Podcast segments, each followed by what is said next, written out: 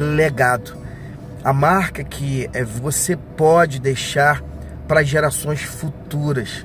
Extremamente importante. Para isso, eu preciso entrar no ciclo do amadurecimento. Eu preciso aprender diariamente. Aprender com Deus, aprender com o próximo, aprender comigo mesmo por meio da reflexão, aprender com a criação. Top demais.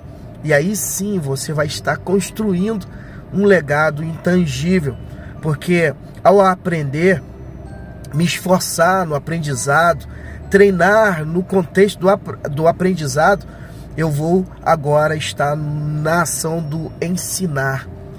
E ensinar tem a ver com transbordar na vida do próximo aquilo que aprendeu. Top demais.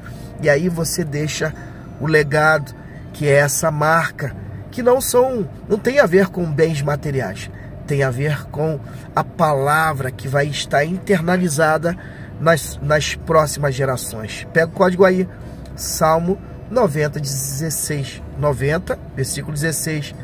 Alegrem-nos é, pelos dias em que nos afligiste, pelos anos em que vimos o mal. Ricardo, nosso personagem, cresceu em um ambiente difícil mas sempre se apegou à fé da mãe dele. Olha que top.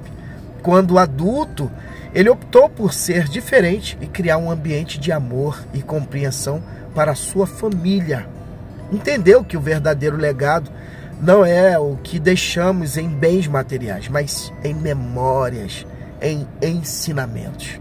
O desafio para mim a sua vida é o seguinte: pense no legado que você está construindo não apenas em bens, mas em memórias, em ensinamentos, em amor. Top demais. Eu aqui, por exemplo, quero deixar um testemunho de um aprendizado que eu recebi é, de um instrutor.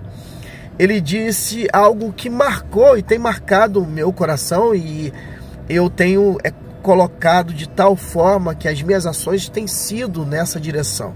Ele disse que a repetição é, com correção, a exaustão leva à perfeição. Ele chama isso de método jesuítico.